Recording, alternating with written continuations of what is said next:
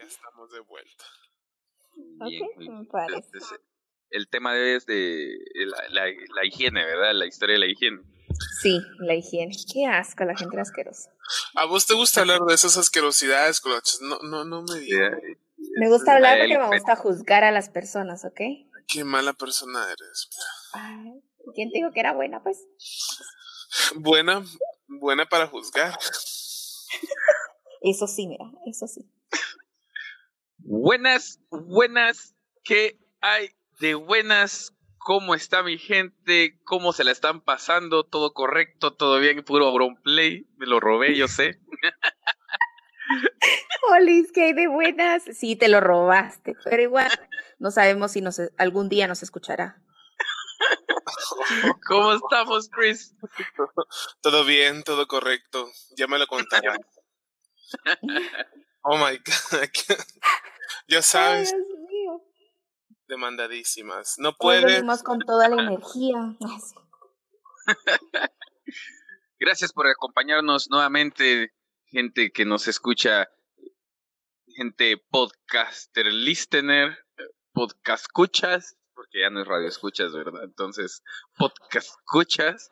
Muchas gracias por estar con nosotros. Hoy tenemos un episodio nuevamente lleno de tonteras, lleno de información al mismo tiempo, como tanto les gusta a ustedes. ¿Qué tenemos hoy para la gente? ¿Cuál es el tema de hoy? El día de hoy tenemos el tema de la historia de la higiene. Sí, vamos a hablar de asquerosidades el día de hoy, así que si usted está desayunando, almorzando, cenando, le sugiero de que si tiene un estómago muy delicado, pues no coma nada en este episodio porque sí hablaremos de caca Alerta de cochinadas. y una vez se los digo, ¿ok? ¿Cómo es? Guerra advertida no deja muertos, diría mi abuelita. Exacto. Que no vaya a ser que la gente se ahogue y, ay, no, no. Mejor, mejor le avisamos desde antes. Y se ahogue en su vómito, ¿verdad? Porque a vos te gusta, te gusta la cochinada, mira. Me gustan estas pláticas, ¿ok? Verlas y presenciarlas no me gusta, ¿ok? Pero, ok, está bien. Bueno, vamos a hablar un poquito acerca de la historia y bueno, se rumora que en la prehistoria habían herramientas que utilizaban para afeitarse y usualmente eran piedras afiladas para poder afeitarse, no se preocupaban tanto si se tenían que bañar o no, porque estas personas eran nómadas, así que lo que ellos se preocupaban más era en, encontrar comida que limpiarse. Pero los problemas que empezaron a surgir fue cuando dejaron de ser nómadas y empezaron a ser sedentarios. Entonces la acumulación de personas eh, obviamente trajo acumulación de roedores, eh, incremento en chinches, pulgas, garrapatas, todos esos bichos que vienen de la sociedad, fue por esto. Em, pero, por ejemplo, así como también había gente sucia, así como los romanos tenían baños públicos, de hecho, estos baños públicos, toda la gente que iba a esos baños se sabía de que todos estaban pegados y que habían varias personas a la vez haciendo sus necesidades. Dentro de esas personas que iban al baño, pues existían pláticas. Eh, pero también aparte de los baños públicos, existían los templos dedicados a la higiene. Era común que, como no existía el papel higiénico, lo que usaban para limpiarse era una esponja marina que se ataba a un palo y luego se lavaba para reutilizarse. pero imagínate, yo creí que, ah, dije, bueno, tiran la esponja, pero no, o sea, esas personas sí la lavaban y la otra persona que estaba preparada para utilizar el baño público utilizaba esa misma esponja marina. Y después porque vienen las pestes, ¿verdad? Eh, aparte de eso, tenían baños a vapor, tenían masajes con aceites esenciales, tenían piscinas frías, templadas y calientes, y algunos eh, dice que hay datos de que utilizaban toallas de lino, por lo menos. Pero, o sea, era común de que la gente estuviera desnuda durante esos baños públicos. Entonces, para ustedes, Brian y Bresciane, ¿verdad? Que les gustan las horchatas, pues no sé, ¿verdad? A lo mejor te les gustaba alguien más de por ahí que miraban en el baño público. ¿Será? ¿Sería así de complicado eso? No lo creo. Bueno, en Roma sí se sabía de que era gente bien liberal, ¿verdad? Entonces les gustaba el sexo y todo. Entonces, a lo mejor. Tus dos temas favoritos, ¿verdad? Sexo y caca. Ay, es cierto, sí, ¿verdad? no. Pero ya, ya, ya, te está conociendo la gente, Colocha. Ay, perdón, perdón. Aquí donde me miran toda tranquila, todos los días me pongo a ver documentales raros, ¿ok? Two Girls One Cup. Ah, no, no, eso no lo he visto. No creo que lo aguante. No, no, no. Eso sí no. Pero si es el epítome de todo lo que te gusta, o sea. Como yo les digo, me gusta hablar de ello, pero ya verlo, presenciarlo, ser una testigo, no creo. No creo que pueda hacerlo. De lo que te pierdes. Mira. Es un documental. Es un documental. O sea, para, para animarte a verlo te lo voy a poner. Sí, es un documental. Yo sé de qué se trata, ok, he visto reacciones, pero no he visto el video sé de qué se trata. No me van a ah, pues engañar. no me vas a engañar, Brian, ¿ok? Hoy estoy más despierto. Es de National Geographic. Es de National Geographic. National Pornographic. Claro, claro. Sucios, asquerosos. Ay, ya. Eh, bueno, es que eso me acuerdo. También ese tipo de baños, la gente también pues se bañaba. Pero imagínate que qué bonito así. Los baños eran públicos porque la gente no, no tenía pues los medios para estar en su casa. Solo la gente eh, adinerada. Adinerada, gracias. Podía darse el lujo de tener su baño privado. Entonces la otra gente iba así, se bañaba y pues qué rico, mira. Como el patriarca de los caballeros del zodiaco, ¿se imagina? Oye, pero imagínate qué asco, o sea, tú entrabas al baño y también no tenías que ver, pues, hacer del 2. Del 3. Ajá, exacto. Entonces no, no creo que haya sido tan agradable. Tal vez lo de las piscinas, eso sí, o los baños a vapor, que incluso creo que en la cultura china sí se da mucho de eso también, de esos baños públicos. Pero aparte de eso, por ejemplo, en civilizaciones más antiguas como en Creta minoica, tenían la bañera. Y en la más antigua dice que viene de mil, del año 1700 antes de Cristo Em, ellos pues tenían un sistema de suministro de agua y distribución de espacio, al igual que los romanos, y el baño era muy recomendado para curar el alma, la depresión, e incluso era recomendado para purificar tu alma y en cierta forma era reponer la pureza si la habías perdido, era simbólica. Em, el pueblo judío hicieron lavatorios de manos antes de las comidas y pues o sea, como las mujeres eran impuras, tenían que bañarse después de un periodo menstrual. Así que, como nos juzgaban y habían textos donde se, se documentaba de que eras la mujer venía como muy impura y era por eso que sangraba. Los sumerios dice que se empezaban a preocupar por los olores corporales e incluso se sabe que se restregaban con limones o naranjas y los egipcios utilizaban baños aromáticos que no solo se aplicaban en el cuerpo, sino que en las axilas. Entonces ya tenemos la creación de los desodorantes. Y algunos aceites que utilizaban perfumados eran de limón y canela, porque eran los que menos se ponían rancios o se descomponían. Em, se puso de moda depilarse las axilas, eh, además de que para ellos creían que tener vello en las axilas era donde venía o provenía el mal olor. Y aparte de que ellos les gustaba rasurarse, se quitaban la barba y algunos se quitaban el cabello porque ellos también tenían pelucas, pero lo que no les gustaba era tener piojos y preferían que, pues si tenían piojos o esos bichitos, se formaran en las pelucas que en el pelo de verdad. Entonces la mayoría de gente pues sí estaba rasurada y las barbas que utilizaban, así como en el faraón, eran falsas. Mira, pero ¿Y de dónde sacaban el pelo? Esto, ¿De dónde vendría? De los esclavos. no, pues la verdad no sé. no sé cómo hacían sus pelucas, pero sí se registra de que, por ejemplo, esos sus cortes que tenemos así cuando ves las películas de antes, esas eran pelucas. Y cuando la, ellos se quitaban esas pelucas, todos eran pelones. Tal vez si lo hacían de los pelos que se quitaban. Dato curioso con los, con los baños estos romanos, estas, estas letrinas romanas, era de que, que para limpiarse utilizaban un, tenían un, un, palo que al final tenía una, un trapo, una toalla. Y, y eso era lo que, con, con eso se limpiaban el, el Pero lo, lo curioso, lo curioso de eso es que eso es como decir que esa misma esponja la usaban todos, ¿verdad?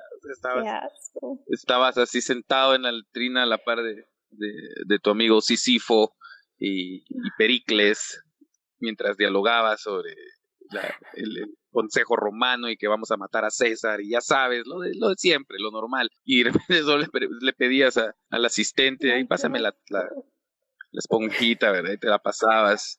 ¿Gusta usted, amigo mío? Y se la pasabas al, al, de la par. Y, Muchas gracias, honorable tribuno. También se la pasaba, ¿verdad?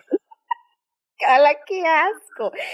Pero incluso los romanos, los romanos y los griegos copiaron las recetas de los egipcios, porque como ellos sí tenían em, una relación establecida, em, ellos sí utilizaban desodorantes, por lo menos, o sea, eran más limpios que en la Edad Media. Y eh, en la Grecia preclásica, ellos tenían, sí tenían recintos que era dedicado al baño y era costumbre de que si llegaba un huésped, pues tú lo invitabas a bañarse. Era una buena costumbre. Pero ahora aquí viene la parte ética. Eh, dijeron a echar otras preguntas esas raras. Pues no, hoy no, ah, hoy no la traje. hoy, no tengo de... hoy quiero dormir, Brian. Hoy quiero dormir. Pero está el asunto este, de pensar si eran o no sucios en verdad por no tener las mismas costumbres de higiene que nosotros tenemos el día de hoy. Porque eh, ellos tenían, muchas de sus costumbres estaban basadas eh, en, bueno, todas básicamente, estaban basadas en el conocimiento científico que ellos tenían, en las creencias que ellos tenían respecto a la higiene. Por ejemplo, eh, se acostumbraba a utilizar ropa blanca en la Edad Media como se, se, creía que esta era la que, la que tenía la capacidad de quitar la suciedad, quizá porque veían de que la ropa blanca mm. quedaba más, más sucia que la de color entonces era, era como, si te ponías ropa blanca era porque querías que te quitara bien la suciedad. Entonces el cargar ropa blanca muy sucia era como una señal de que, de que eras alguien muy limpio. Porque tenías... Exacto, pero era, era, era su creencia, pues porque se, se pasabas un trapo negro y, y, no, y no quedaba la suciedad impregnada. Ellos no miraban la suciedad impregnada en este trapo negro. Entonces, Luego se pasaban un trapo blanco y quedaba impregnado. Entonces, para ellos, el trapo, el trapo blanco, la ropa blanca, sí quitaba la suciedad. Entonces, era, era bien mm. visto que de repente alguien anduviera con, con el calzón manchado, frenado, porque significaba que pues, ah, el frenón del tráiler. Exacto. Lazo.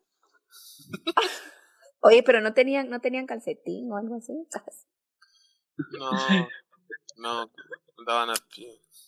Bueno, pero tiene razón porque incluso cuando habíamos hablado de lo de mi trabajo apesta en el otro episodio, recuerdo de que los romanos utilizaban el orín para limpiarse los dientes.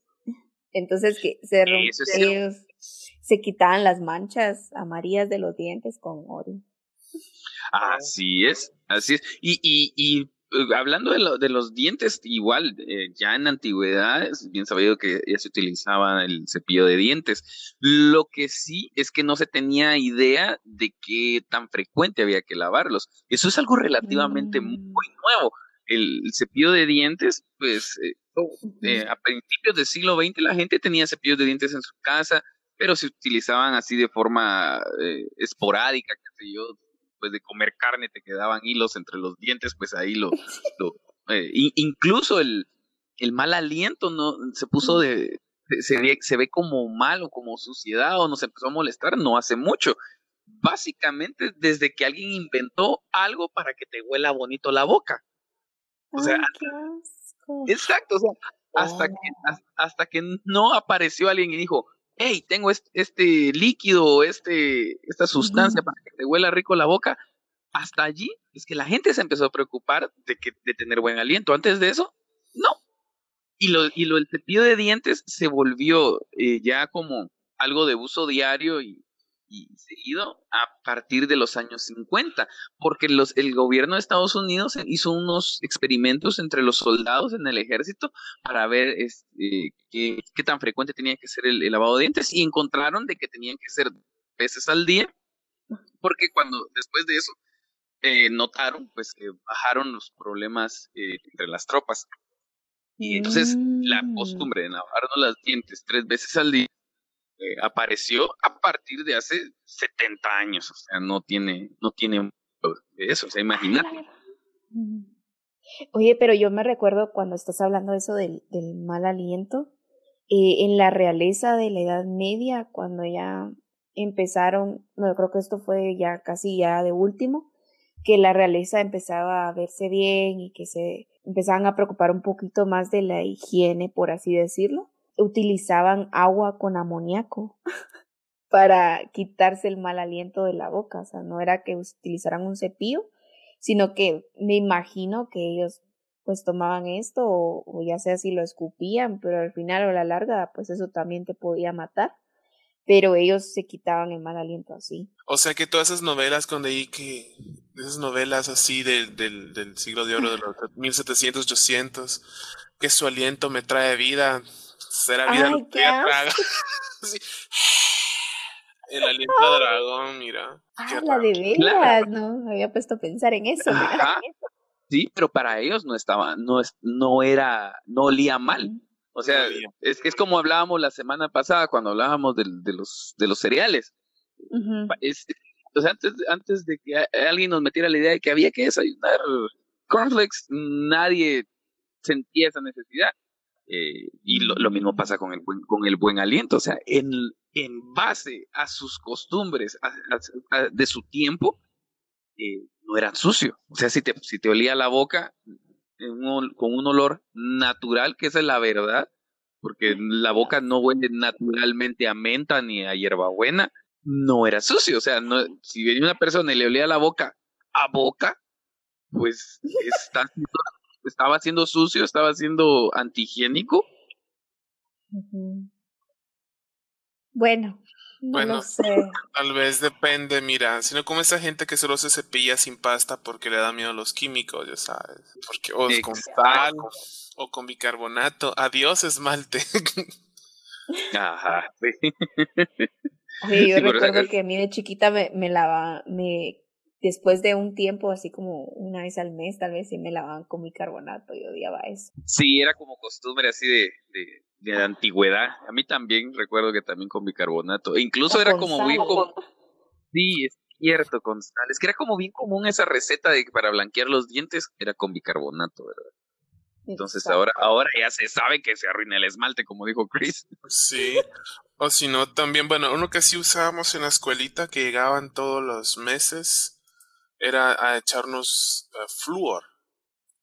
Ah, sí. Llegaban y decían, miren, y hacían todos filita y para que los dientes y que la harán, para evitar las caries y cosas así también. Pero sí, generalmente, eh, ahora es que esa es la moda. Pues ahorita esa ya es la moda de tener el aliento a menta, que te huele a frutas sintéticas, o sea, pero es por lo mismo porque ahora tenemos como esos estándares de que si hueles a humano, es a sucio. O sea, tenés que oler de una manera bien sintética para, no, esa persona está bien cuidada y, huele rico y colarán, pero al final del día sí, o sea, ¿en qué momento pasamos de ser personas a ser, no sé, criaturas de silicona, ya sabes, así todas inodoras, inertes? Oye, pero yo me recuerdo, por ejemplo, ahorita que estamos hablando lo de las pestes y las infecciones, en la Edad Media, pues se sabía que eran las los más asquerosos, ¿verdad? en, en, la actualidad, porque la, usualmente se lavaba muy poco, en su mayoría se hacían en seco, evitaban el uso de agua porque ellos creían que con los vapores del cuerpo y tus poros, eh, cuando te bañabas, ahí se acarreaban enfermedades. Entonces, se metían humores, decía, pero que te interrumpa, tenés razón, eh, no tal calce, ajá, decían ellos que se abrían, que se te abrían los poros y dejabas, y quedabas expuesto a humores malignos, era la palabra. qué asco. Y dice que solo cuando se limpiaban en seco, o sea, ellos se quitaban la suciedad y la idea era de llegar a un color que era más bien como el color del cebo o la grasa del día a día. Cuando se te miraba que estabas sudado, pues ahí ya estabas limpio. Eh, los médicos incluso decían que el agua debilitaba los órganos. Eh, así que no me digas, Cris, que a veces, cierto, tenían poca agua potable, pero sí se podían bañar los asquerosos. Y usualmente se bañaban ya sea una vez al año o dos veces al año. El proceso de esto era de que el padre de familia que decidía bañarse una vez al año, se metía él primero. Entonces imagínense, con estos trabajos, así como la persona que usaba caca para hacer sus paredes de la casa, la persona que lavaba con orín o la persona que tenía el trabajo de hacer cuero y pues me van a decir que hacer el cuero se hacía, tenían que dejar fermentar el pipí y la caca para poder meter el cuero y quitar el pelo y la grasa de, del cuero animal. entonces, imagínense todo esto en el año. Em, se metía primero el papá, el padre de familia, los hijos varones por orden de edad, y luego las hijas mujeres por orden de edad, y luego los bebés y los niños más pequeños eran los que se metían de último en el mismo caldío del papá. Sí, y, y aparte, eh, el, un pueblo medieval eh, tenía como ciertos olores muy particulares, va como, como lo decís, o sea, pasabas ahí por el, por el, la casa del carnicero, eh, enfrente estaba el talabartero, ¿verdad? El que hacía los cueros eh, y, todo esto, ¿verdad? Entonces sí, los, habían olores como muy, muy característicos, muy feos, pero son, no, eh, son, son feos para nosotros hoy. para ellos era como muy, muy cotidiano. Pero te das cuenta, o sea, todo lo que, todo lo que explicaste ahorita era porque era en base al conocimiento de la época. O sea, en, en, en, lo que ellos conocían, en base a lo que ellos sabían, estaban siendo higiénicos. Lo que pasa es que el conocimiento no daba para más y poder decir, oh, sí, es que los microbios, oh, sí, es que el jabón eh, y, y, cosas así. O sea, entonces, ¿eran o no eran sucios? Mira, Brian, a mí no me digas que no eran sucios, eran sucios y asquerosos, güey. Eran asquerosos. Okay, ya, cálmate. Sí, a vos es la que te gusta hablar de popo pipi caca. Pero yo les traigo un dato curioso. A ver, a ver. Ustedes saben por qué le llamamos higiene a la higiene. No. Tengo entendido que es por una diosa que tiene un nombre parecido, ¿verdad? Como Higinio y, y, algo así. no? En realidad, sí. Ese, eh, es la diosa Higia. Así como sus cuatro hermanas realizaban la faceta del arte de Apolo. Apolo Higia. Era mm. higiene. Eh, Higia era la personificación, la diosa de la salud, la limpieza y el saneamiento. Luego está Panachea, no, no es panocha, es panache. Ah, bueno, ah, bueno. Ok. Era la diosa del remedio universal. Yaso, que era la diosa de la recuperación y de las enfermedades. Y Aceso, que era la diosa de del proceso de la curación. Y la última era Agalia. No, mm. Aglia. Aglaya, perdón. Esos nombres tan raros, mira. Aglaya, que era la diosa de la belleza y del esplendor y de la magnificencia y del adorno, ya sabes. eran, eran las diosas como de, la higiene, el cuidado personal, ya sabes, de, de la prestancia de, tu persona. Entonces, por eso es que, mm. pues, tiene ese lado religioso, mira. Tiene su lado religioso, lo de la lavada. Y ustedes saben por qué, eh, bueno, saben eh, que la higiene, el asunto de la higiene en la historia también tiene que ver con el hecho de que ahora sea masculino el usar el pelo corto. Porque resulta, o sea, si ustedes se dan cuenta, durante mucho tiempo era muy masculino tener el pelo largo. O sea, las representaciones de Jesús y todo eso tenían el pelo largo. Eh, los dioses y cosas así tienen pelo largo. O sea, era, el pelo largo era cosa de hombres, ¿verdad? Pero entonces, ¿en qué momento se dejó de utilizar así?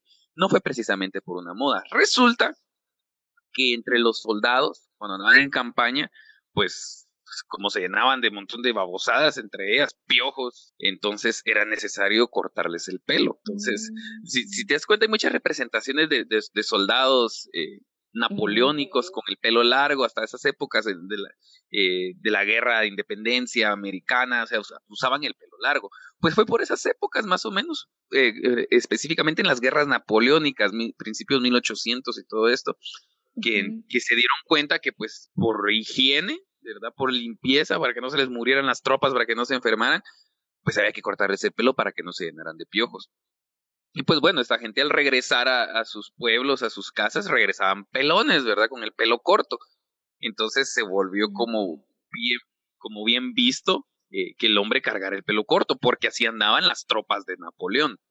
Entonces eh, fue así como se volvió de moda, que entonces para verte muy varonil había que, que, que era pues verte como los soldados, había que tener el pelo corto. Y así, desde entonces. Oh, o sea que era, bueno, yo me acuerdo que cuando utilizaban pelucas en esa época, sí, la mayoría de gente sí tenía, aparte de que tenía el pelo largo, las pelucas estaban infestadas de piojos, entonces siempre iban cambiando de peluca en peluca y se rumoraba de que a veces tenías que llevar peluca porque cuando estabas comiendo los piojos podrían brincar de un lado a otro y te podían caer en la comida. Entonces, qué mala educación mientras vos estabas comiendo con el rey, de que te le saltara todos los piojos que tú tenías a la comida del rey. ah, no, pero ellos eran limpios, ¿verdad, Brian? Ellos eran limpios. Eran limpios. eran limpios, sí, o sea, para su que no sabían, acá pero, ¿sabes, Bresciani, que tu amado abanico que tú utilizas en esos tiempos, igual, ¿verdad? Como la gente apestaba y usabas tus pañuelos así aromáticos, eh, los abanicos se utilizaban para espantar también a las moscas, porque en ese tiempo, o sea, la realeza tenía que parecer limpia aunque no lo estuviera. Y pues, o sea, si tenías monjas, monjas, ¿verdad? Moscas eran las que te arruinaban el outfit, entonces tú tenías que espantarlas con el abanico. Puedes engañar a la, al olfato humano, pero jamás a las moscas, mira. Exacto, ahí, ahí era cuando te dabas cuenta que de verdad esta persona no se había bañado e incluso aparecían de que se bañaban, como se bañaban una vez o dos veces al año, se bañaban en la época de junio y usualmente era como que las fechas de bodas. Entonces, para las personas que están planificando su boda, las mujeres que quieren utilizar ese ramo no era algo simbólico y no era porque tú escogías el color del amor o ahí andas viendo qué tipo de flores era que se regalaban en esa época, sino que las flores que se utilizaban en las bodas era para espantar a los malos olores y usualmente la gente se bañaba en esa época para no oler tan feito cuando te casabas. Sí, eso es cierto, se bañaban una vez al año, solo cuando había una eh, ocasión muy especial como la boda. Pero bueno, al menos para la noche, para la noche del estreno, ¿verdad? Pues al menos iban bañados. Pero imagínate si solo se bañaban en seco, porque decían, ay, no, es que ya no me quiero bañar. Ay, no.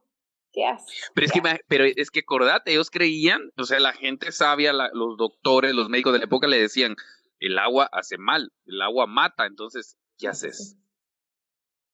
Tomaban Ahí donde regreso. Ellos eran limpios. En base a sus conocimientos, lo eran.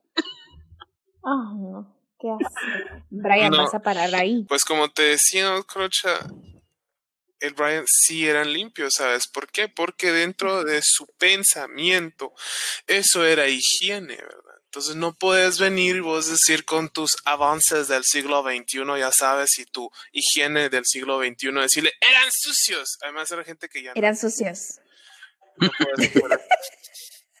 bueno, no puedes decir, ¿verdad? Pero...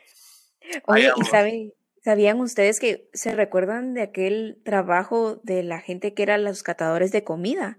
Pues en ese tiempo, la gente que utilizaba platos Em, utilizaban platos de estaño, entonces estos solían oxidarse. Cuando estos se oxidaban, era ahí de que la mayoría de las muertes no venían porque alguien te ponía veneno en la comida, sino que te, te podías morir por una intoxicación. Y cuando intentaban utilizar vino o alguna bebida alcohólica en esa época, a veces llegaban a un estado como de narcolepsia. Entonces, por eso se creaba de velar a tu muerto por más de una semana para ver si él podía revivir. Pero cuando eras pobre, tú ponías a tu muerto en la mesa donde tú comías y tú comías pues a la par del muerto, tú bebías igual a la par del muerto y si realmente, o sea, estaba muerto, imagínense a los siete días, no había ese estado de conservación del cuerpo, entonces todos esos olores más tus olores eran los que se mezclaban cuando tenías un fallecido en la casa. Sí, porque igual también está eso de las fotografías post-mortem, donde venías y, pues, o sea, le tomabas fotos y lo llevabas para arriba y para abajo, y así como lo ponían en posiciones antes de que se lo llevaran. Cosas. Igual que asco, qué asco. No, ese sí está un poquito más. Eso sí me da grima, mi tener ahí eso. Oye, pero también la piel, cuando hablamos del skincare en la realeza, ellos em, tenían que ser los más blancos posibles. Entonces utilizaban blanqueadores con altas dosis de mercurio líquido o plomo. Y las personas que se depilaban la barba o se querían quitar algún defecto, creían ellos, así como los lunares, em, estos se preparaban eh, unos cáusticos de arsénico que provocaban úlceras y a la larga pues te mataban. Claro, es que inclusive, acuérdate que no hasta, hasta hace poco es de que se dejó utilizar plomo en la pintura. O sea, los, que crecimos en los 80 somos una generación que, que de milagro estamos vivos porque nosotros no teníamos agua potable. O sea, o sea, el agua llegaba porque se miraba clarita, era potable, pero o sea, no estaba tratada. Eh, no habían cinturones de seguridad, no eran obligatorios. y, y, y, la pintura tenía plomo, la pintura de los juguetes tenía plomo, los, había plomo por todos lados. Y pues, y pues aquí estamos. Entonces, imagínate, eso me trae entonces a este, a, pensar esto. O sea, ya se pusieron ustedes a pensar que muy eh, por las cosas en el futuro que nos van a juzgar a nosotros como sucios. O sea, hay cosas que nosotros hacemos el día de hoy que en base a nuestros conocimientos actuales creemos son limpias, pero probablemente van a cambiar y en el futuro, dentro de 50, 100 años, nos van a voltear a ver y van a decir qué coches eran, qué sucios. Sucios, asco. Por ejemplo, yo... Pero como qué prácticas... Por ejemplo, hace un año era muy normal llegar a una reunión y saludar a todos de beso. ¿Te parece ahora es una mm. práctica higiénica? De veras que ya no lo hago, güey. Ya no se hace ya no se va a hacer. Qué triste. Qué alegre. Ah, yo lo hacía por compromiso, mira, a la verga. Tener que acercarme. Ah, ah, bueno, debo admitir que a veces sí me daba como que asquito darles la mano. Bueno, si eran hombres, me daba asquito darles la mano. Como te decía, Brescian, y yo no sabía si se habían tocado el coque y no se habían lavado la mano. bueno, eso sí también, porque yo donde estábamos trabajando antes, mira, había un montón de madre que solo entraba, hacía su business y salía, vamos. Y yo con la, yo lavándome mis manitas, y yo como, qué horror. Tiene partículas fecales en su mano y ahorita va a trabajar, se lo dará a medio mundo. Oye, pero yo recuerdo que una vez en un programa inglés sacaron un estudio y entonces en un bar o cuando tú entrabas a un restaurante, usualmente las como que las puertas eran las que tenían los más gérmenes, las, em, por ejemplo, las boquitas que te daban cuando entrabas a un bar, era lo más asqueroso porque sí, tenían materia fecal, eh, tenían orín o registros de orín eh, en la comida que tú compartías con las demás personas. Claro, o sea, es lo que te digo, o sea, imagínate, y son cosas que se siguen haciendo al día de hoy. Por ejemplo, en una, en una, en una reunión, está en el medio de la mesa el plato de dip y, alrededor están las, las papas, eh, las papas fritas o, lo que sea. Y viene la gente, toma una papa, moja, la moja en el dip, la muerde y la, hasta la mitad nada más y vuelve a mojar la papa en el dip. Y esta papa ya lleva saliva. Y luego vienen otras 10, 15 personas y hacen lo mismo. Y entonces cada vez que mojas tu papa en este dip, ya le estás mojando no solo en el dip, sino en, un caldo de saliva de 15, 20 personas que comieron antes. Mm. y lo hacemos. Entonces, aquí es un poco más dramático el asunto de la higiene, en el aspecto de que sabemos que eso está sucio y sin embargo lo seguimos haciendo. Porque cuando hablamos de la higiene en, los, en la época medieval o hace siglos, eh, hablamos de que la gente eh, eh, se comportaba así en base a su conocimiento, en base a lo que sabían. O sea, para ellos eso era limpio. Entonces, a nosotros nos van a juzgar incluso por las porque sabíamos, va a ser peor, porque sabíamos que eso estaba sucio, que eso era sucio hacerlo y lo hacíamos. Siempre hemos sabido que saludarse de beso, pues sí, es sucio. Hemos sabido que darse la mano, como decís, que te daba asquito darle la mano a la gente. ¿Sabe por qué? Porque siempre hemos sabido de que eso es sucio y sin embargo lo hacíamos. Entonces, yo creo que el peso del juicio que tendremos en la historia será aún mayor que el de nuestros antepasados. He dicho. Paso cerrado. Sí, creo que ahorita ya. Sí, hay, que saber la higiene, pero hay gente que se pasa, mira. O sea, que, que, de veras sí entra en un modo pánico. Y empieza porque me acuerdo que estaba viendo una vez con un roomie, ¿verdad? Un documental de Nat Geo que, pues, que hay ácaros en tu sábana, ¿verdad? O sea, tenés ácaros en estos momentos, tenés microorganismos que se están comiendo tu manteca colocha y tu piel muerta, ah. por mucho que te hayas bañado, ¿verdad? y entonces le entró es modo pánico y lava su ropa con agua caliente y que planchaba y luego empezó a comprar como botes de cloro y toda la casa apestaba cloro, mira. Y luego venía y se compró de esas raquetas eléctricas para matar insectos. Y se ponía a pasar así encima de la, de la sábana que acaba de tender en la, en la, en la cama. Mira cómo truena, mira cómo truena, son los ácaros. Estoy matando Dios como, brother. Eso ya te estás pasando un poquito, a veces poquito. Pero sí. Porque también, es que también vivir en un, un espacio muy inerte te hace mal, porque necesitas esos organismos, necesitas que tu cuerpo interactúe con esos organismos porque a la larga pues ya, no te infectas o a veces son con bacterias buenas, ¿verdad?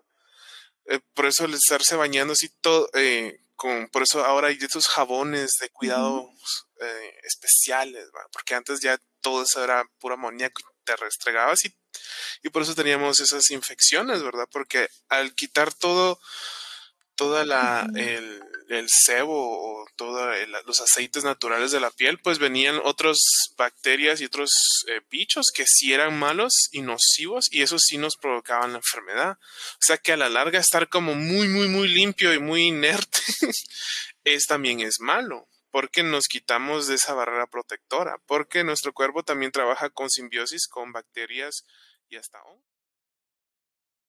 igual hay un montón de animalitos caminando, comiendo, viviendo, reproduciéndose. En estos momentos de nuestra piel, ¿verdad? Aunque nos acabamos de bañar, igualmente eh, los cepillos de dientes y todas esas cosas. Entonces, lo ideal es como mantener un estándar de limpieza, pero también si te pasas, puedes destruir esas bacterias buenas eh, y, dejar el espacio para que vengan esas bacterias malas o esos microorganismos, malos y te enfermes por algo que se pudo haber evitado. Entonces creo que si este culto a la limpieza sí es bueno que tengamos pues nuestra higiene y que huelamos rico, pero hay gente que sí se pasa, mira. Y por ejemplo, esos niños, ¿verdad? Que, que viven así como literalmente en una celda blanca y todo huele a cloro. Ya cuando salen y se juntan con otros niños, se enferman y están vacunados y se enferman, pero es por lo mismo, porque nuestro cuerpo también necesita, eh, aparte de trabajar en, simbiosis, necesita desarrollar defensas para ciertos microorganismos, ciertas enfermedades o para no caer en ese, tipo de enfermedades. Sí, Coloch. We need to get dirty sometimes. Oye, pero eso me recuerda A, un, a otro reality, pero ese es de igual de Inglaterra, que eran como que los limpiadores compulsivos y los mezclaban con el acumulador. Entonces, como que venía el limpiador compulsivo y sí habían registros médicos de que la persona de tanto utilizar cloro, eh, pues creo que le daban enfermedades en los huesos y tenían un alto nivel, o sea, la gente era a un nivel tan estúpido que manejaban estos químicos para tener su casa limpia. Y entonces lo que hacían era mezclarlos con personas que eran acumuladoras y se sabe que a veces estas personas acumuladoras les cuesta incluso deshacerse de, desechos o de basura, entonces todo estaba muy sucio. Síndrome de Diógenes. Ajá, y entonces se miraba como la persona que casi le daba un ataque de ver tanta suciedad, ayudaba a la otra a que una que no fuera tan limpia y la otra a que por ejemplo, tuviera un tipo de organización eh, mejor para que no se le llegara a acumular tantas cosas y que entendiera de por qué la persona llegaba a ese estado mental de acumular tantas cosas que incluso ya ni siquiera servían y que te afectaban en la salud. Tiene miedo de decirle adiós a las cosas, mira. Sí, un poquito así, pero ustedes sabían que así como el papel higiénico, ya hay evidencias de que se utilizaba en China en el segundo siglo después de Cristo. Y dice que fue inventado por Kailun, un consejero imperial en la dinastía china, dinastía china, y que en la dinastía de Yuan se estima de que se producían 10 millones de paquetes para la ciudad anualmente y que se producían papeles de mil hojas hasta diez mil y algunos sí eh, llegaban perfumados para que te pudieras limpiar el trasero. Pero tengo entendido que eso no, tiene mucho de usarse. Por lo menos yo sí, eh, eh, porque me lo ha contado mi mamá, ah, en donde ella vivía no, se acostumbraba a, antes de, hasta su generación, utilizar el papel higiénico. Antes de eso, me, me, cuenta ella que lo que usaban las señoras grandes, entonces estamos hablando gente quizá de eh, del primer cuarto del siglo XX, utilizaban un trapo y ese mismo trapo lo lavaban y lo lavaban eh, para e, en, vez del papel higiénico. Lo mismo que las toallas sanitarias. Pero es que fíjate que así como en el siglo XVIII dice que llegaron avances científicos e ideas acerca de la salud pública en Europa. Entonces ya era como que más común de que hubieran letrinas en casa, ya empezaron a prohibir esa costumbre tan asquerosa de tirar los orines y tus heces por la ventana, que decían que ahí venía el término de aguas o agua va. Y por eso la gente en ah. esa época, imagínate, usaban sombrías de cuero, porque pues, o sea, te tiraban desechos por cualquier lado cuando ibas caminando por la ciudad. Y en 1774 se descubre el cloro. Eh, también en Nicolas Leblanc patenta el proceso del bicarbonato de sodio que ayudó a la colaboración del jabón, perdón, a la elaboración del jabón. Y en 1775 aparece el inodoro moderno. Em, dice que este fue por Alexander Cummings, que funcionaba con un tubo en forma de S para que pues los restos, tus desechos así con el agua, se fueran en lugar de que se quedaran ahí y en 1857 se produjo comercialmente el papel higiénico en Estados Unidos. Me imagino cuánto tardó en aquí. Sí, o sea, se tardó un montón porque obviamente nosotros somos del tercer mundo. Dice que se mantuvo este papel higiénico en 1920, pero en esa época en lugar de comprar, bueno, si no querían comprar este papel que existía ya en Estados Unidos, utilizaban el papel periódico o papel de catálogos y en 1890 se creó el rollo de papel, que es el que se mantiene hasta el día de hoy. Ya te pusiste a pensar también de que, hablando de lo que nos van a juzgar en el futuro, que tal vez también nos van a juzgar por las toallas sanitarias. Ah, ya vas vos juzgándome, ¿verdad? Buscándote. Pero eso es tu culpa, esa es la naturaleza castigándote cada mes por no ser madre, ¿ok? pero eso, es tan curioso. Sí, yo sé que nos van a juzgar. Y, e incluso, pues he estado viendo así de utilizar la copa menstrual, que es algo que está ahora muy de moda, ya sabes, por el medio ambiente. Brindis. pero, no, pero dice que las, las compresas desechables, dice que se comenzaron a vender en los años 20. Anteriormente, así como tú decías, se utilizaban pues pañitos o compresas eh, que debías tú lavar. Y dice que en una época, o sea, estas compresas lavables se lavaban en tarros de barro para que después ese líquido que quedara, tú lo ibas a echar a las plantas, porque se creía que era un agua fértil. Pero... la muy famosa, codiciada y, y muy usada agua de calzón. Exacto, mira. Oh. Pero en lugar, es que se equivocaron, o sea, en lugar de haberlo regado en las plantas, tenían que dárselo al marido. Sí, así un refresco. Pero imagínate, o sea, a principios del siglo XX, o sea, nosotros, no sé, creo que el menstruar es, ha sido algo que ha causado polémica en muchos años, porque incluso en el siglo XX utilizaban un delantal menstrual. Entonces esto prevenía de que tú tuvieras un goteo menstrual y que mancharas la ropa. Eh, se creó también el polvo para duchas vaginales. En las décadas de los años 30 y 40 se utilizaban un cinturón porque suponete en las copas menstruales se habían creado casi durante esa época también, pero o el perdón, el tampón pero el tampón existía ese mito, ¿verdad? De que cuando tú, utilizabas un tampón, pues perdías tu virginidad. Y obviamente yo no sé si eso sea cierto porque antes los tampones eran enormes. Entonces, em, utilizaban, se creó un cinturón. Entonces, en lugar de, eh, ya has visto esas publicidades de tus toallitas con alas, pues en ese tiempo no se tenía. Entonces, se tenía este cinturón, ponías una almohadilla menstrual en, en, la posición, o sea, que tú necesitabas para poder detener ahí tus, tus fluidos, ¿verdad? O sea, que, cuando tenía la menstruación tenías que poner un, arnés de paracaidista más o menos para poder andar cargando ahí una almohada que pudiera absorber algo de lo que salía de tu cuerpo. Ay, exagerada.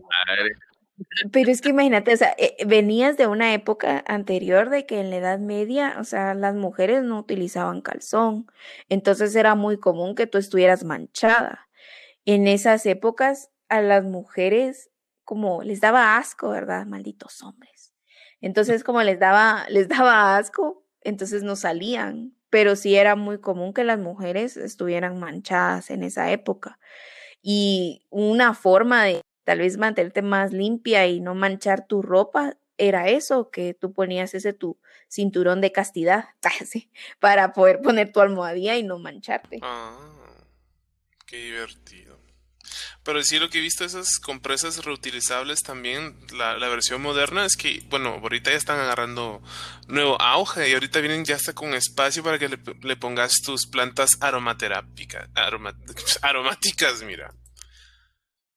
Ay, pero fíjate que a mí todo eso, yo no sé si a la larga sea tan limpio o a la misma vez solo sea un cultivo de algo, Porque... Se supone que las lavas, ¿verdad?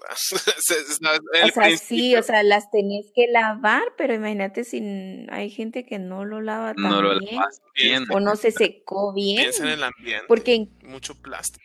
Amigo, o sea, cuando tú estás usando un tampón, o sea, es, es recomendable que a las mujeres se lo quiten a cierto tiempo. O sea, si tú no te lo quitas, creas bastantes gérmenes. Entonces, puede llegar a amputarte una pierna solo porque pues, tienes una infección. todo por no Y es cierto. Exacto. Entonces, incluso esto con la copa menstrual también ha creado un poco de polémica, porque, o sea, cuando te la tienes que quitar, o sea, sí tiene que ser en un tiempo estipulado para que, pues, tú no cultives tus propios gérmenes ahí, ¿verdad? Entonces, a la larga puede ser más dañino que otra cosa. Ah. Pues ya ves, es lo que te digo, o sea, muy probablemente en el futuro así lo van a ver y van a decir, ¿Cómo era que cargaban esas toallas ahí todo el día o, por una hora, lo que, lo que querrás? Y van a decir, imagínate qué sus, porque quién sabe que en el futuro qué va a aparecer, va a aparecer algún método ultra limpio de plano para, para captar todo, todo, todo el fluido menstrual. pero mientras tanto, o sea, nos van a ver como alguien sucio, pero somos sucios ahora por utilizar toallas sanitarias, por usar el tampón que conocemos. Pues no, pues lo mismo sucedía con los señoritos de... A mí no me digas eso, no me digas eso, eran coches. Ay, ustedes... Ay, mana. ¿Sabes? Hay un, hay un experimento, bueno, sí, bueno, sí, porque sí sigue. Este es un científico, eh, no recuerdo el nombre, el tipo es un, es un británico y escribió un libro respecto a eso, por cierto, que decidió ya no bañarse como experimento. El tipo al día de hoy lleva cinco años sin bañarse. Eh, precisamente no hace mucho le hicieron una entrevista en, la BBC, fue ahí donde, donde supe de él. Y, y él, y él cuenta su experiencia, cómo ha sido esto de no bañarse. Y, y pues como el tipo es un científico, eh, todo está bien documentado y entonces explica cómo ha sido esta nueva vida sin bañarse y, y los beneficios, entre comillas, que tiene. Pues cuenta él de que al principio sí eh, tenía mal olor, pero resulta que este mal olor no es proveniente de nuestro cuerpo. Este mal olor es, es proveniente de los implementos de limpieza que utilizamos y que al tiempo se descomponen sobre nuestra piel. O sea, en los primeros días que te dejas de bañar, ese mal olor que sale es el jabón descomponiéndose sobre tu piel, el, el shampoo, todo lo que te pones, el perfume incluso descomponiéndose sobre tu piel, es, ese es el mal olor. Después de más o menos una semana y que ya se cae todo esto, dejas de tener ese olor. Entonces ya tenés olor a cuerpo. No, no mal olor, sino un olor como neutro. Y entonces, bueno, mm. este señor, pues ya se, tiene 37 años, ya se, se tiene 5 años sin bañarse, pero o sea, la casa igual se limpia, la, ropa igual, eh, las, las manos eh, sí se las lava, y hacía, hacía mucho hincapié en eso ahora en los tiempos de COVID y todo esto, pero él dejó de bañarse y, y dice de que no se ha enfermado.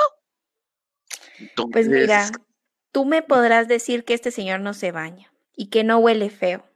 Pero la verdad es que yo no lo he olido. O sea, lo tendrías que oler porque incluso, como tú me decías, ¿verdad? Pasaba en la Edad Media de que la gente, o sea, no se bañaba, pero al final de cuentas, o sea, cuando pasas por un mal olor, si tú estás mucho tiempo ahí, te, llegas a acostumbrar. Entonces, a mí no me digas que este señor no huele feo porque puede ser de que sí huele feo. Puede ser, tal, vez solamente huele raro. Y es que también ahora que, menciona, ahora que mencionas eso, puede ser de que incluso en este momento hay un olor que nos rodea, que nosotros encontramos muy normal, muy cotidiano, que incluso ni sentimos, pero que si viniera alguien del pasado o del futuro, diría, ¿qué putas es ese olor tan feo? Ay, por Dios. Oye, pero sí es cierto, o sea, tienes toda la razón, porque te, te, llegas a acostumbrar al mismo olor, pero la verdad es que yo incluso vi también una chava que hizo un experimento en YouTube de no lavarse la cabeza por un mes. Ay, pero Brian, si hubieras visto ese pelo, había más grasa en esa cabeza ya a fin de mes que otra cosa. O sea, era una asquerosidad y ella decía que realmente no, no pensaba ella que sería algo bueno de hacer, de dejarte lavar la cabeza un mes, em, porque al final, o sea, tu cuerpo, el mismo cuero cabelludo, o sea, libera aceites que sean buenos, sí son buenos porque incluso se te aconseja no lavarte el pelo tan seguido, pero al final de cuentas yo no sé qué tan limpio era, porque incluso ella decía que sentía molestia y sentía mal olor. Entonces, al final de ese mes, ella prefirió mejor bañarse y tal vez solo dejar con que lavarse la cabeza unas dos o tres veces a la semana y e igual, o sea, lavarse el, el cuerpo y la cabeza, porque si no, ella sentía, se sentía muy sucia por todos esos aceites del cuerpo. Pero me pregunto, eso, eso, es interesante porque, sea, como te digo, el, el, el, estudio de este cuate británico, no sé qué, qué, el capítulo donde hablará sobre la, la, higiene de la cabeza, porque el tipo lleva cinco años sin bañarse, pero es cierto, ahora que mencionas esto, o sea, sí, una semana sin bañarte y ya sentís como esa, esa grasita que crece en, el... Entonces no sé cómo le hará, Pero también me, llama la atención entonces este, este asunto de, de que la limpieza va o, nuestras normas de higiene van también amarradas a nuestros estándares de belleza. O sea, hay cosas que no son precisamente higiénicas eh, per se, pero que nosotros las hemos vuelto así porque tenemos nuevos estándares de belleza. Por ejemplo, esto de lavarnos los dientes eh, va amarrado a que los dientes tienen que estar blancos, pero los, los dientes naturalmente no son blancos. O sea, nosotros nos creamos esa idea de, de que unos dientes blancos es es signo de, estar de, salud, signo de estar saludable, pero no es así. Entonces, si miramos a alguien con los dientes medianamente amarillos, ni siquiera digo amarillos, amarillos, o sea, eh, enfermos, unos dientes color diente, ya lo vemos así como, ah, pues tienes que ir al dentista, hacerte un blanqueamiento, o sea, ¿a cuenta de qué? Eh, y mm. pues, ¿será que tal vez con el pelo andamos en las mismas? De que nos hemos hecho esta idea esta imagen de aquel pelo Head and Shoulders, de, anuncio de Head and Shoulders. Y tal vez ese cabello no es un cabello natural, no es un cabello eh, sano. ¿Será que también nos están vendiendo esta idea y nosotros la estamos comprando cuando, cuando no es, no debería ser así? No sé. Tienes toda la razón, porque incluso, bueno, si vos llegas a sentarte en un salón, llegan todas las mamás, todas las mujeres a darte consejos de cómo cuidarte el pelo. Y cada una tiene un método diferente. Y yo me recuerdo de que en un tiempo me compartieron un video de unas personas, no sé si eran el Tíbet o algo así, que eran mujeres que solían lavarse el pelo con agua de arroz. Y mira, o sea, el pelo lo tenían tan largo pero usualmente el agua de arroz que ellas utilizaban estaba fermentado. Y decían que para quitarse el mal olor de esa agua fermentada que tenían ellas, les tenías, los tenías que cocer con frutos cítricos para quitarles ese mal olor. Y había una señora que incluso en ese salón que yo visité se lo estaba haciendo. Y ella decía que sí, le había crecido el pelo, que era una maravilla, pero que igual ella tenía que lavarse la cabeza porque si no, no se sentía limpia. Entonces creo que sí es más como algo que tiene que ver bastante con la publicidad que tenés el día de hoy de estar limpio o de... Yo siento que mezcla mucho la limpieza con estar atractivo, porque incluso si tú miras así como que las, las citas y todo, o sea, es mal visto que una persona huela feo o huela raro y es mal, mal visto de, o tal vez te baja tu atractivo el día de hoy porque no oles bien y, o no te miras limpio. Claro, o sea, imagínate, ahora se está poniendo muy de moda eh, el, los pies. O sea, lo que hablábamos, lo que hablábamos hace un tiempo. Que yo venderé mis fotos, ah, ¿no? ¿Verdad? Exactamente.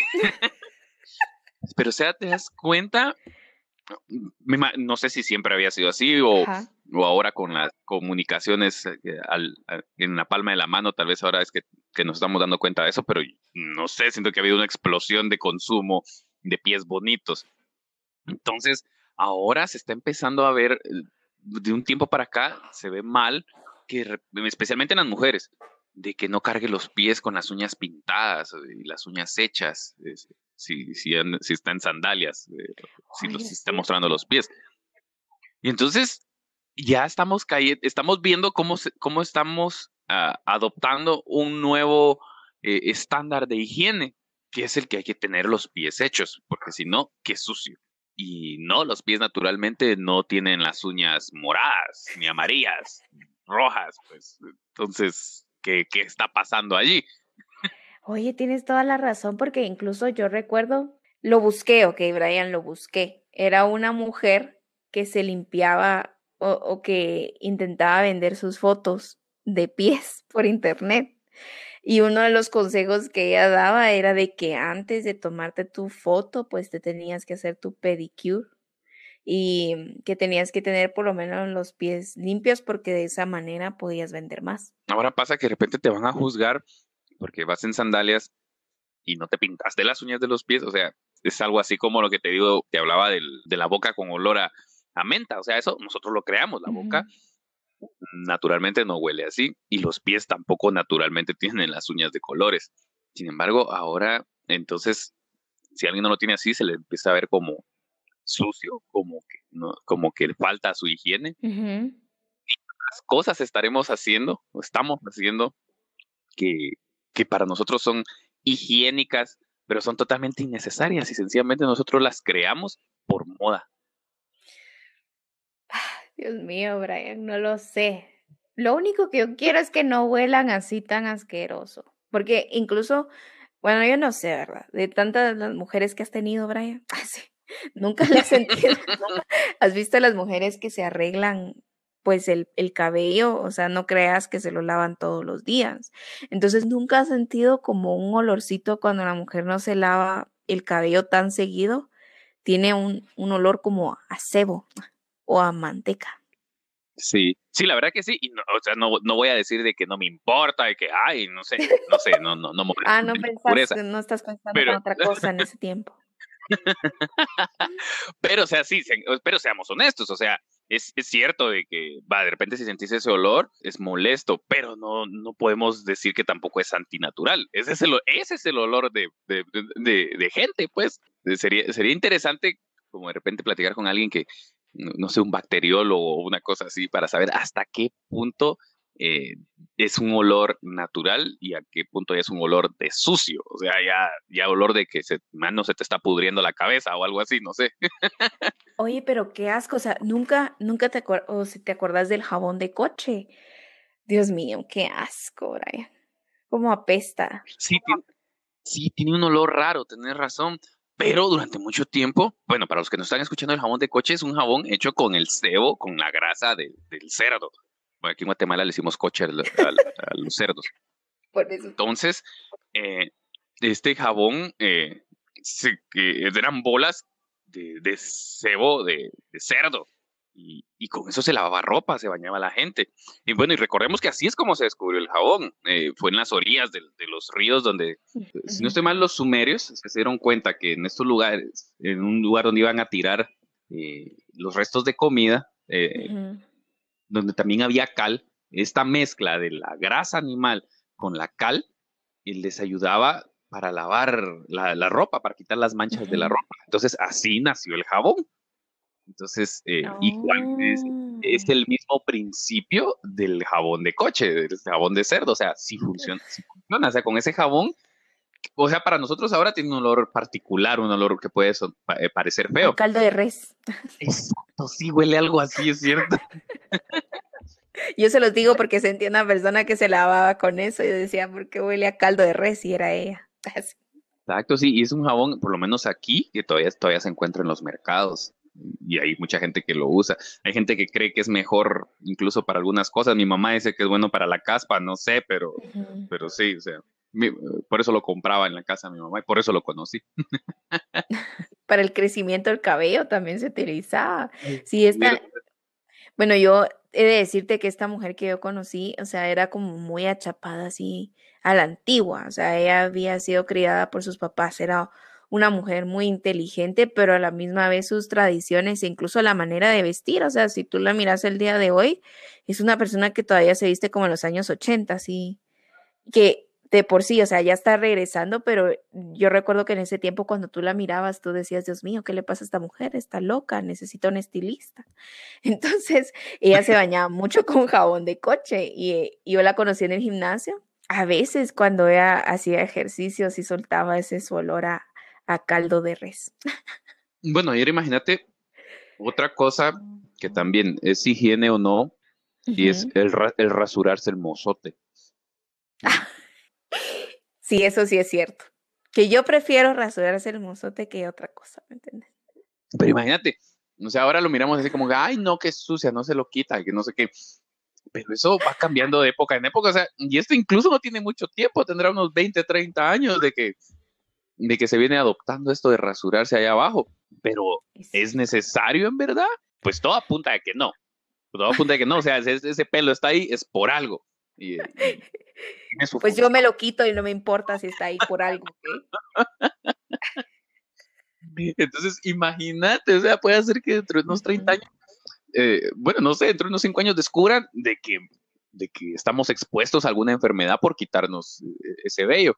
Y dentro de 50 años nos juzguen diciendo, ay, es que verdad que eran brutos, ¿verdad? Qué sucios era que se lo estaban y con qué necesidad, y no sé. Oye, pero yo era así como lo, haz de cuenta que tú eh, tienes ese pensamiento egipcio, ¿me entiendes? Para ellos quitarse, depilarse, o sea, ahí venía el mal olor. Pero yo sí recuerdo que una, no sé si fue una, bueno, no me acuerdo, era una doctora que ella sí decía que a veces sí tenías que tener pues un poco de vello ahí, porque eso como tú decís, o sea, está ahí porque podría ser de que tengas más enfermedades. Y sí he escuchado de personas que se hacen este tratamiento láser, que algunas a la larga no les ha funcionado o tienen más infecciones vaginales por eso mismo, porque no hay vello. Ya ves, entonces no era tan higiénico al final. Pues no lo sé, ok, yo igual me lo quito porque no me gusta. me siento, me siento juzgada el día de hoy, Brian. O sea. Ah. yo también me lo quito, pero porque me lo exigen, entonces, ¿qué puedo ah, hacer? Bueno. ya vas a tener que hacer tu muscle worship, ¿verdad? Entonces, no vaya a ser que algún cliente no le guste. ¿Qué te diré? En OnlyFans todavía no, no se vende el mozote, entonces, mientras tanto, hay que quitárselo.